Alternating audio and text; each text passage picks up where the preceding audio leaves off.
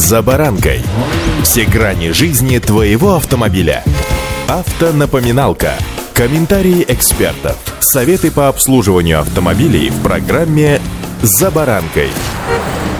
Отечественные автопроизводители в погоне за покупателями стараются сегодня не отставать от всех остальных. С вами «За баранкой» Александр Карпов. Здравствуйте. Автомобильные факты.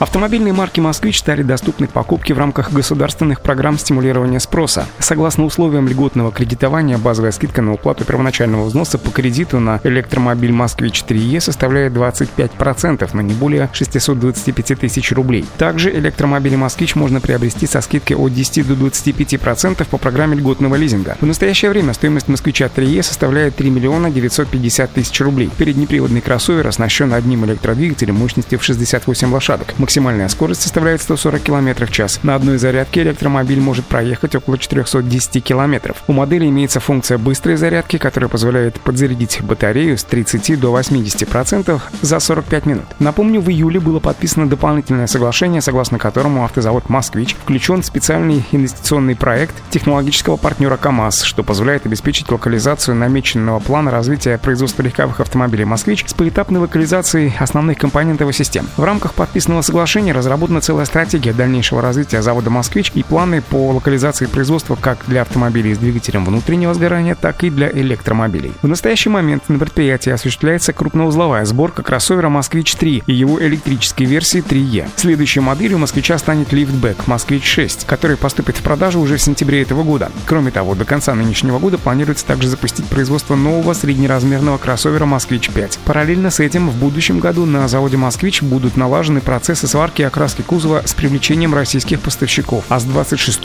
года предприятие начнет производство электромобилей с использованием основных российских компонентов – электродвигатель, тяговая батарея и другие элементы. Автомобильные факты.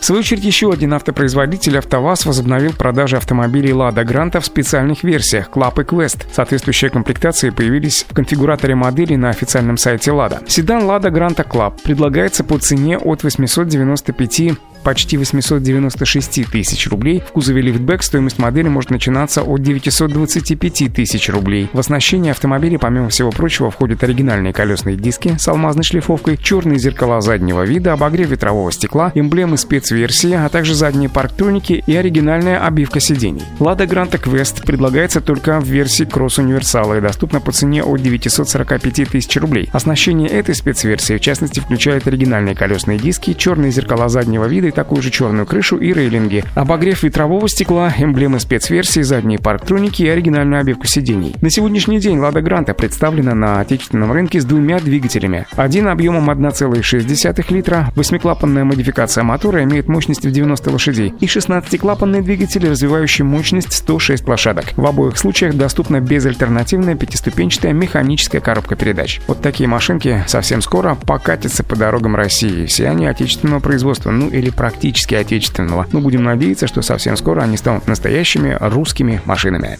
Удачи! За баранкой.